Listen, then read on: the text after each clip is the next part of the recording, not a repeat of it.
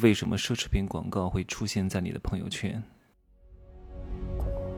没有事实，没有真相，只有认知，而认知才是无限接近真相背后的真相的唯一路径。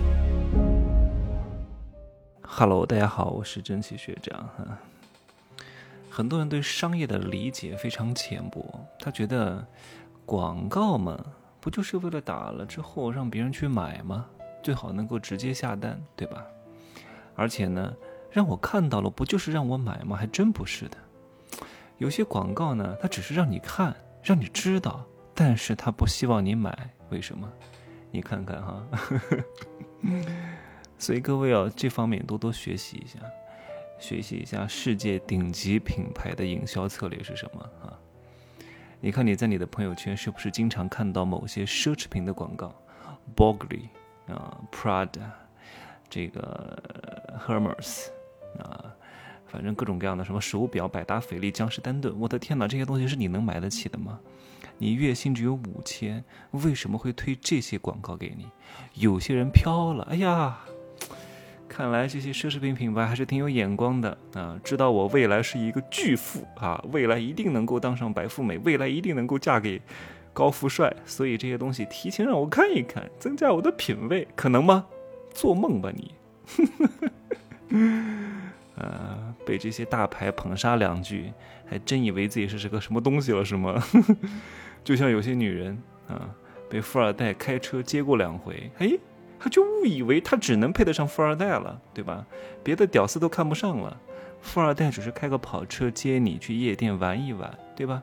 你对他来说就是一个工具人而已，你问他娶不娶你，他爸妈同不同意？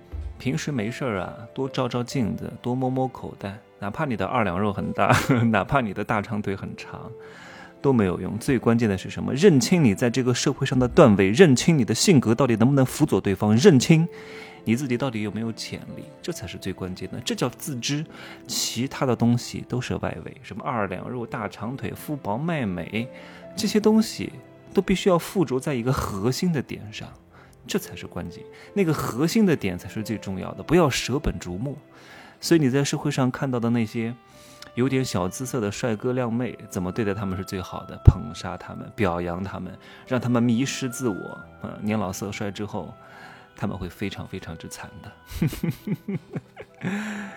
所以你看这些奢侈品的广告，在你的朋友圈里边，根本就不是为了卖给你的。这叫品牌广告，不叫促销广告，这是完全不同的概念的。促销广告是希望立刻有效果，品牌广告是在普及它的认知，让更多人知道这个东西。你还要分清楚销售和营销的区别到底在哪里。《富人的秘密》当中有一节课叫市场营销学总纲，可以好好去学一学，是一切营销学的起点啊！把这个悟透了，你的定位做精准了，你接下来的一切大方向都不会错。定位非常关键啊！定人、定心、定向。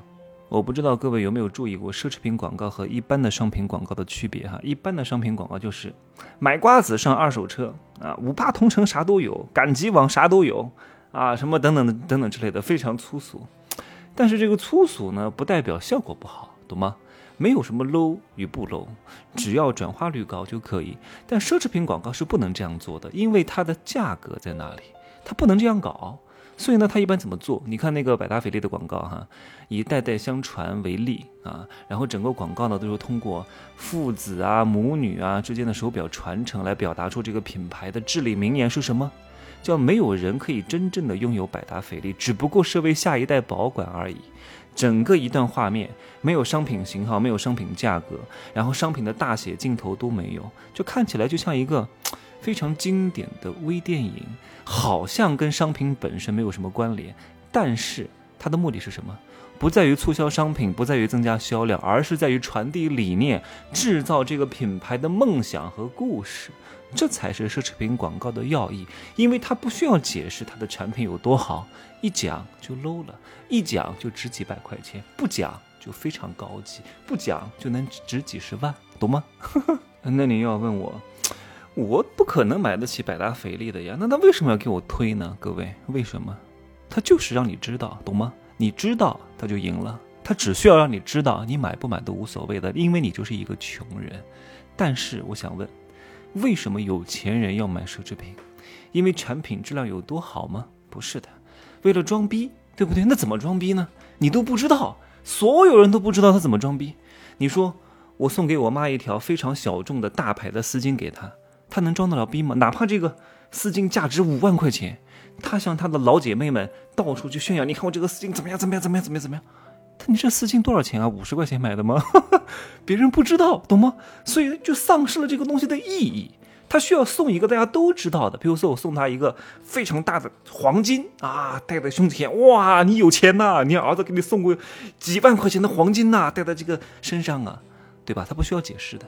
一旦让他解释，那这个礼物送的就没有意义了。那你为什么能收到奢侈品的广告呢？你本来不知道这个品牌，本来不认识 Prada，不认识 Gucci，那，不认识百达翡丽，不认识江诗丹顿，啊，不不不不认识那个理查德那个什么手表。对吧？他给你推送一下啊，你知道了，原来是这样。然后下次啊，你看到有一个人，他哇，这个人好有钱，对吧？那有钱人为什么要买呢？正是因为你们知道这个东西很贵，他又有了，他就有了炫耀的资本，懂吗？这个就是你们存在的意义。你们只是一个看客，不买也无所谓，知道就行啊。所以商业的底层逻辑就是人性啊，投资的底层逻辑也是人性。那些专业术语，你说你要不要懂？如果你真的想学，也没有问题，你也可以懂什么柱状图啊，什么投资分析啊，什么今儿又是怎么？哎呀，怎么很复杂的那些东西，你可以会。但是，你只需要懂得人性，你能赢过大多数人，你也就赢了。最近呢，我还收到一些反馈，让我特别感动，也让我特别惊奇。有很多男人啊，不管他是有没有结婚啊，还是正在谈恋爱当中，他都把我推荐给他女朋友或者是老婆。啊，让他老婆学习，我觉得好难得啊，你知道吗？因为很多男人是小肚鸡肠的，很多男人是不愿意让他老婆去懂得更多的。居然今天还有一个人跟我说，他说我老公把你推荐给我，然后我就买了你的入世十三节。我说天哪，你们两个一块听入世十三节，这里面讲的这么赤裸，把亲情、爱情、友情讲的如此之赤裸，什么孩子的问题。什么情侣关系的问题，什么父母亲情的问题，你们两个能听吗？他说，没事，我老公希望我好，那希望呢我能够跟得上他，所以我们愿意知道这些东西，才能够更好的在一起。哎，我觉得特别难得。